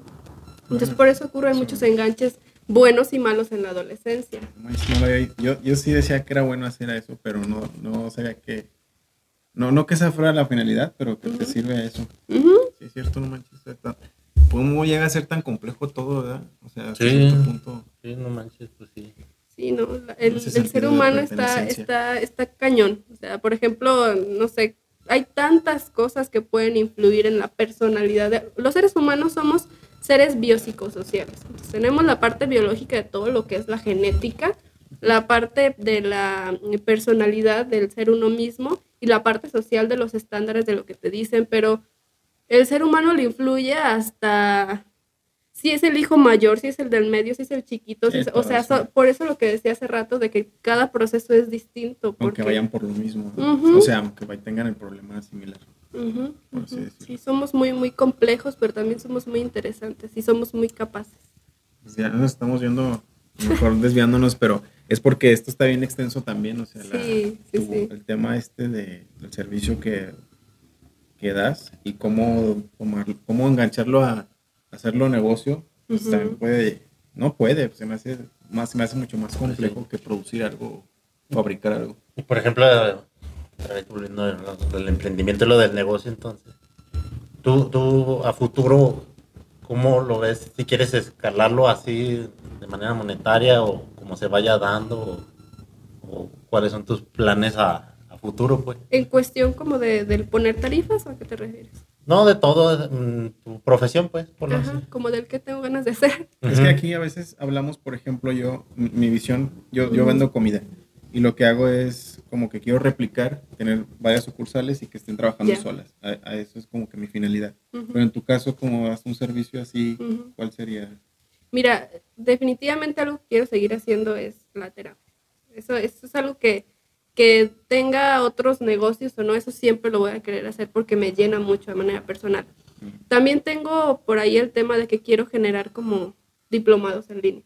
Entonces quiero, quiero también centrar en eso o incluso cursos este, de mm, autoestima, de crecimiento personal, de pertenencia, de drogadicción, de la parte familiar, de, o sea, creo que hay muchas cosas, muchos temas por aportar a la sociedad y es algo que aprovechando lo del boom de las redes sociales tengo planeado hacer, generar como estos contenidos virtuales para luego este, pues socializar. Es que fíjate, ahorita que mencionas eso, creo que es un, es un, eres un ejemplo porque a veces nos, nos cerramos tanto en nuestra idea de negocio y parte de, otra vez del crecimiento es la di- diversificación. Y yo, y tú que dominas, es bueno, que se ve que dominas lo que, tu- el conocimiento que tienes, pues muy amplio, también hay que saber cómo diversificar y de qué manera, pues ahora sí, no sé si la palabra es monetizar, pero sí, pues, Pues encontrar, hasta cierto punto lo- encontrar el intercambio. pues no lo vas a dar gratis. Sí. No, pero cualquier persona que, si a mí me dices que eres psicóloga, psicólogo, digo, ah, pues terapia. Ya, así como que me cierro ahí. Sí, Sí. Pero ya me estás diciendo que hay un abanico de... No, o sea, es que, Está es que la, psicología, la psicología literalmente aplica en todo lo que existe un ser humano. Por ejemplo, una persona que se dedique, que estudie, este, no sé, publicidad, necesita psicología, porque entre que los colores y que el no sé qué, Mm, entonces, ajá, claro, las ventas. Ah, ok, el- los negocios, negocios de comida, ok, ¿qué vas a llenar? La parte fisiológica, ah, bueno, pues llégale, o sea, para todo lo que se mueva de ser humano eh, hay psicología. Entonces hablábamos de lo organizacional. Ah, bueno, por ejemplo, yo tengo un curso preparado, todavía no está publicado, pero para manejo de recursos humanos. Entonces, ah, bueno, ya tengo recursos humanos. Ah, para docentes. Ah, bueno, de docentes. O sea, todo, todo lo que implique, pareciera que, que no, pero todo lo que implique ser humano lleva No, detrás sí, psicología. Sí, es Entonces, que, hay por muchas ejemplo, cosas por hacer. Eso es, eso es bien importante para un emprendedor. O sea, Ujú. primero conocer tu tema, o sea, lo que estás Ujú. vendiendo a fondo. Y que te guste mucho. Ah, sí, eso sí. Que te, llene, que te guste, que te llene para precisamente que lo puedas dominar y sepas de dónde agarrarlo Exacto. para vender, ¿no? O sea, Sí, sí, con claro. esa... Digo, es que la finalidad del precisamente de un negocio, yo no la tenía ahí como en mi cabeza muy ambiguo, pero es, pues es eso, el dinero. O sea, no el dinero como tal porque se escucha feo, pero sí encontrar la, la retribución. Porque no Sí. va a ser así como de... Y es, y como a, lo- a lo, a lo que platicamos la otra vez, pues a- como tú dices que a ti te gusta lo de la comida, a ti te gusta dar Ujú. terapia. Y Ujú. pues en base a lo del dinero es un soporte o una catapulta para empezar a generar o darle más comida, ofrecer más tus servicios a más gente, Ah, sí, tus mismos servicios mí. Y es algo que también ahorita de lo que platicas, sí me quedé, ah, no manches. Porque, pues yo, bueno, yo les he platicado, este, cómo lo podemos escalar esto que estamos haciendo para que, pues también, volviendo a lo mismo, generar dinero y para empezar a generar mejor contenido, mejores entrevistados, mejor equipo, mejor audio, que a veces batallamos un montón, alguien que ya esté monitoreando y todo eso. Sí. Y es una forma que también les he dicho, ¿sabes qué? Pues a lo mejor armar un cursito de, no sé, un taller de un sábado de cuatro, cinco horas, seis horas, y a la vez grabarnos, pues, para que a la vez que grabemos ese curso, ese curso lo hagamos online, pues, y ya lo dejemos ahí. Y pues ya dentro Sí, de claro. tres, cuatro, cinco, seis, siete meses, pues ya te generó para las caguamas, no sé, para...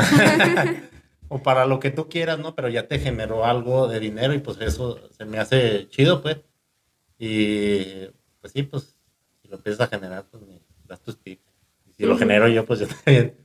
Porque sí es una forma de que empieces a monetizar también tu... Algo que a lo mejor podrías decir, ¿sabes qué? Pues es que como un servicio lo vas a monetizar, como un servicio lo vas a escalar. Porque pues un, un zapato Ujú. pues, es- pues, empiezas a generar más zapatos, empiezas a a cortarlos, empiezas a ver, y pues es fácil, pues, ¿no? Pero un servicio, pues, ¿cómo voy a un dentista, un médico, un abogado, un doctor? Sí. ¿Cómo voy a empezar a alguien que nos esté viendo que diga, ¿sabes qué?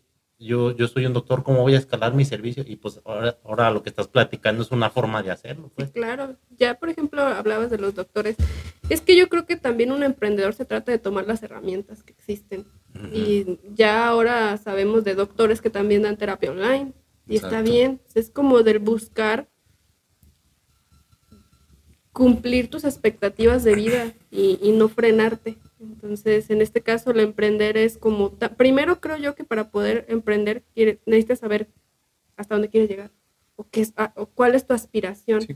para con base en eso transformarla en una meta. Sí, planificarlo y ir cumpliendo parte por parte. Si no te vas así a la brava, y que muchas veces así, así empezamos. Y es, y es natural, no pasa nada, pero a cierto punto de- debemos llevar un orden también. No, no te vas así como. Pues lo que pasa aquí ahorita, lo que mencionabas hace rato de los zapateros, que tienen la noción, saben vender o son muy buenos con, con la gente en, en cuanto a que la conocen, pero luego no saben, crecen y ya, o sea, no, no tienen así como que un límite, o no un límite, sino que, o sea, ¿a dónde quiero llegar? Ahorita que comentó eso, que esa, esa idea que, que mencionaste de hacer eh, cursos, grabarte ahí mismo y luego, no sé, bueno, venderlos o tom- Ujú. ¿se te ocurrió o la, la tomaste de alguna parte? O me la copiaste. O sea, No, tú no, pues, la- no, o sea, no. Se, te fue, se te fue dando. No, es que es mira, que- es, es- bueno, más quería dar un ejemplo porque a veces pensamos que eso es de hoy, o sea, ¿no? Pues que las Ah, redes sociales y claro. eso. Hay, hay un, coincidimos en una persona, en un, no es coaching, es Brian Tracy, el, que, el libro que me regalaste. Ah, sí, es un, un ¿Cómo se- vendedor. Pero ese que, ese que, es- o sea, es como un vendedor Ujú. que se fue, a- o sea, él, él fue como tipo lobo de Wall Street Ahorita ya es todo, ya es vendedor, ya es autor de libros, ya es coach. Ya. y, y lobo de Wall Street, más sí está, Ujú. ¿no? Más o menos, pero él no es sin fregarse a la gente, pues. Sí, sí, sí. Y haz de cuenta que coincidimos, te digo que yo soy mucho de la energía, de la ley, de la atracción y así. Ujú. Y estaba viendo, hay un seminario que se llama Seminario Fénix, que lo, lo hace él, Brian Tracy. Ok. Y en los mismos, la misma semana, este JD me habló y me dice, antes de que empezáramos con el podcast, oye, tengo un libro que por error lo compré dos veces y te lo quería regalar. Bueno, lo del error me lo dijiste después, pero me lo regaló y era, y este vato en los ochentas hacía esto, o sea, hacía un, hacía un Sí, seminario, sí. se grababa y ahorita, eh, si lo buscas en, está en, en todas las plataformas. Y está sacando dinero de esto todavía, o sea... Sí. O sea, no es, no es de ahorita. Obviamente el vato pues tenía un camarógrafo y un, un equipo bien costoso en ese entonces.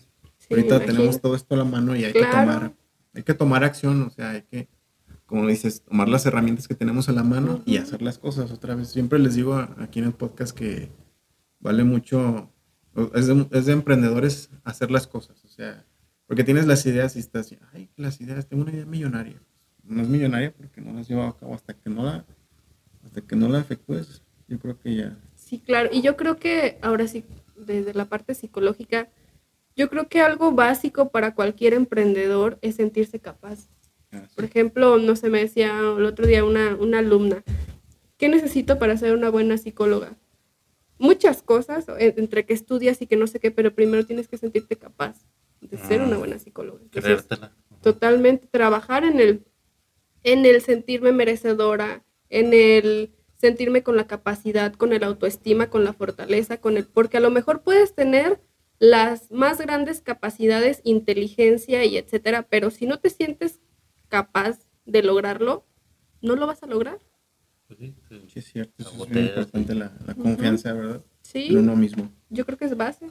Y aunque no, que no se confunda con que creerte superior o, Ah, o no. creerte así como mejor que alguien más, sino que digas, ¿sabes qué? Sí, sí lo puedo hacer, aunque me vaya a equivocar, voy a hacer cosas que me van a salir mal, pero sí lo puedo hacer y aprendo en el camino. Sí, sí, es, es básico del emprendedor eso. Sí, claro. Que te la creas, aunque tengas miedo e inseguridad. Pero que te la- literalmente, en, nuevamente en esta pirámide, el quinto mm, escalón es la autorrealización, pero el cuarto escalón es la de autoestima. Para poder llegar a la autorrealización, tuviste que haber pasado por la autoestima. Entonces, es una pirámide, pero yo siempre digo que es una escalerita. Para poder llegar al piso O sea, vas 5, tienes que irte por lo por el peldaño 1. por O sea, no te puedes saltar. Así es. Entonces, literalmente ese es uno de los pasos, creértela y estar bien contigo mismo para entonces sí lograrlo. Y muchas veces nos centramos en el trabaja todo el día y el no sé qué y Sí, para ¿no? llegar, ajá, y ok, ya llegaste a la casa que toda la vida quisiste y que creíste que te iba a dar la felicidad, pero llegaste con enfermedades porque no comías, porque te la pasabas trabajando 24/7, pero llegaste también sin amigos y sin familia porque tampoco le diste tiempo, pero este y ni te querías porque en el transcurso subiste de peso, bajaste de peso, ya no te gustaste. Y sí llegas y tienes a la, la casa y es como de, ¿y ahora? Ya tengo las el dinero. Ya tengo cosas. lo que creía que me iba a dar una felicidad y no me la dio. Sí, es por eso volvemos a lo mismo de llevar un equilibrio también. Totalmente. Por eso eh, siempre están esas frases romantizadas que decía JD al inicio de que sí, que un emprendedor se levanta a las 5 de la mañana, y que la alimentación, hacer ejercicio, sí, la neta sí, háganlo lo más, pues lo más completo posible o íntegro, porque te desequilibras de un lado y el otro se te va y, pierdes el control. Ujú. Y, y el, el- precisamente eso del desbalance en el ser humano, pues eso es lo que ocasiona muchos problemas y es parte del emprendedor llevar la buena disciplina en general, o sea, coman bien, hagan ejercicio, vayan con el psicólogo, o sea, Con el padrecito. Aprovechándola. Si les, Sí, hace, si les actividades- hace bien, pues como Sí. dices, actividades sí, recreativas, totalmente. encontrar su, equilibrio. Sí, así echar unas échenle tequila. ¿no? Pero bueno, pues, algo más, Gibran, que quiere. No, pues como si- no como siempre, fíjate, no, no neta no es por quedar bien contigo ni nada, pero es que siempre, por lo general, siempre nos falta mucho tiempo y, y queremos hacer otra entrevista con los, con los invitados, que cada uno tiene lo suyo, pero en- a mí en lo personal contigo se me ha hecho como que la más interesante, más completa, Ah, porque neta esto de, de- ahora lo veo, lo- lo- la psicología sí está bien extenso, bien complejo. Y Está padrísimo. Y está bien, sí, la neta está bien padre, pero se me hace emocionante cómo Sí. conectarlo con el emprendimiento. Sí, Sobre todo, o totalmente. sea, por eso, por ese lado se me, hace- se me ha hecho la entrevista más. Sí, pues es que. Y bueno, la otra vez le pregunté, y la otra vez también a otro amiga psicóloga le pregunté que me recomendaran libros. Y pues por lo mismo que también a mí se me hace muy interesante porque he leído como dos o tres. Sobre pues de que me recomendaron, no sé si. Pues sí, yo creo que sí de psicología. Uno que se llama que el, el poder de la hora de Eckhart Tolle, algo así. Mm, Uno que se llama Muchas vidas, muchos maestros, algo así. ujú. Ese como que. Siempre dice el autor y siempre se le olvida recomendar a los autores. El autor no sé cuál es. El de, de Daniel Goldman, ¿cómo se llama? Ajá. El, el psicólogo. ¿Cómo se Es que llama? tiene un montón. El primero, el más básico, no sé. Más conocido. ¿El de inteligencia emocional? Inteligencia emocional. Mm. Y estos. Bueno, ahorita que veo que te sentiste chido y yo empecé por eso, sí. Ese, sobre todo ese de Daniel Goldman de psicología emocional. Inteligencia emocional. Inteligencia emocional. Eh, y no sé si quieras recomendar otros. Pues yo creo que libros muchos. Fíjate que hablando de la lectura, creo que todo te sirve. Así como el del coach o el del padrecito, todo te sirve. O sea, depende de qué es lo que quieras obtener. Entonces, Mm, ya. eh, todo te sirve, pero pues libros de autoayuda creo que hay mucho, pero yo creo que principalmente también ir a terapia. Más que sí, Sí. el libro que es el complemento, pero que no bases el bienestar en el libro, porque el libro te va a dar nada más unas letras que si tú no puedes verlas desde la perspectiva saludable, no lo vas a entender. Sí, yo, yo en lo personal he encontrado, están los clásicos, ¿no? De lectura. Ujú. Es que quiero hablar sobre, ahorita que estamos diciendo Ujú. eso, como que en general aquí la cultura que tenemos y la interacción con los libros es así como que, ¿no? Es muy, no sé cuántas personas, ¿cómo está, cómo está la cosa de que un mexicano cuántos libros le, le, le- le- Pues bien, bien 14. bajo, ¿no? No, como siete. Como tres. O Eh, menos, ¿sabes? así. Una cosa así. Pero es no- precisamente por eso, fíjate, pensamos que no nos gusta leer, pero no es que no nos guste, sino que no, no encontramos nuestro tema, nuestro tema o nuestro, sí, el, el- lo que, lo que, con lo que conectamos chido, ¿no? Pero Sí. no es que no nos guste leer, como dices, todo te sirve, Todo te sirve. pero también, o sea, no vayan a leer novelas ahí de... Ajá. Quieren empezar con los difíciles, ¿no? Baila. No, pero sí, lean y, y- y leyendo te vas a topar con algo que te agrade Claro. y así, y así te va a servir. Bueno, ahorita estamos hablando de los libros que De sí son lectura. importantes. Sí, claro. la, la educación en, en cuanto a emprender, porque encuentras o te ahorras mucho tiempo o, o fallas. Que Ajá. Podrás darte la experiencia de mano propia y con la lectura, pues aquí JD que sí es un robot para los libros, eso te ayuda mucho. Más o menos. No, pero ojalá que, digo, sí me- a mí en lo personal sí me gustó un, un buen la, la plática que ya se nos extendió. Ojalá que te animes y vengas otro Sí, día. claro. Otro día, sí. Si Cuando te agradó, digo, si te gustó. sí, claro. Porque este, se me hace bien extenso esto de la psicología y es bien aplicable al, sí, sí, está muy chido. como- al Pero, emprendedor que, que son los- no- somos los comerciantes, ¿no? Anteriormente en la escuela te preguntaban, oye, ¿hasta qué se dedica tu papá? No, pues es comerciante. Pues es, es el emprendedor, yo ¿no? todavía a veces que me preguntan a qué te dedicas, mejor digo, no, soy comerciante. Que te así, Cuando te conocí eso me dijiste, ¿te acuerdas? Ah, qué. Pero ya, ya ahorita pongo slash emprendedor. Claro. Pero bueno, Entrepre- Entrepreneur. Entrepreneur. Entrepreneur. hombre de negocios. Sí. Este, bueno, este, pues yo creo aquí que vamos acabando la, la entrevista para que ya se vayan a su casa. Vamos a dormir. a dormir. Porque aparte ya millennials, pero ya pegándole a Pues los sí, de- ya, Luego jueves. hacerse un ropán. Ajá. No manches. Se los quedó en la rodilla, ¿no? Sí. Pero, ¿cómo, cómo te pueden encontrar en tus redes redes. sociales? En Instagram, que es la red, so- red social que más utilizo, es arroba psicología-contigo-online. Ese es. A ver, otra vez, porque de de una vez te voy a seguir porque luego yo soy bien malo para eso y se me olvida. Voy a escuchar el podcast otra vez, Claro. ¿verdad? Pero aquí estamos. Psicología. rápido, psicología. Con P. Ajá. PS, psicología, guion bajo, contigo, guion bajo. Contigo, ahí está, escúchenla. contigo, guion bajo, online. Ahí está. Y Online para hacer énfasis en que ya estás en el nuevo Sí. giro. En TikTok, psicología contigo, y Facebook igual, psicología contigo. ok, pues aquí vamos a poner las redes sociales para que la sigan. Y pues muchas gracias por haber venido, muchas gracias por la plática y por todo. No, pues Ah, a muy ustedes chingón, por invi- invitarme. Sí, pues y como dice Gibran, a ver si um, también nosotros que nos hace falta organizarnos bien eh, para que nos Para la acompañes parte otra vez. dos. La parte 2. Sí, ya. Ujú, Ya muy más bien. acá, más psicológica todavía. Nos acompaña Aldo, que luego se, se cotiza. Psicotiza. Para Bueno, pues, traerme mis Kleenex, entonces, por si se necesita. Sí, no, Sí, no, no te creas. sí. Todas las herramientas, juguetes también. Regresamos El diván para etapas. los. Pero, Pero bueno, sí. Este, algo que quieras decir. ¿no? No, pues síganla en, las, en sus redes y si hagan caso, neta, eso, lleven siempre un equilibrio es bien importante porque a veces cuando trabajamos para alguien más, pues es- no, no digo que no, no sea importante, me refiero a que cuando emprendes y dependes de ti mismo, hay que llevar todo al 100.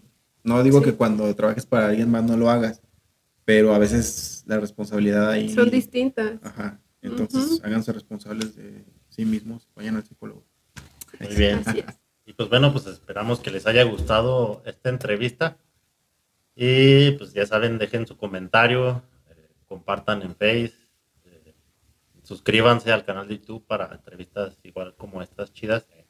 Y pues ya saben, eh, Cualquier cosa que quieran que hablemos, eh, comentarios, todo. comentarios y chido. todo. Y pues emprendan chido. Nos vemos. Cuídense.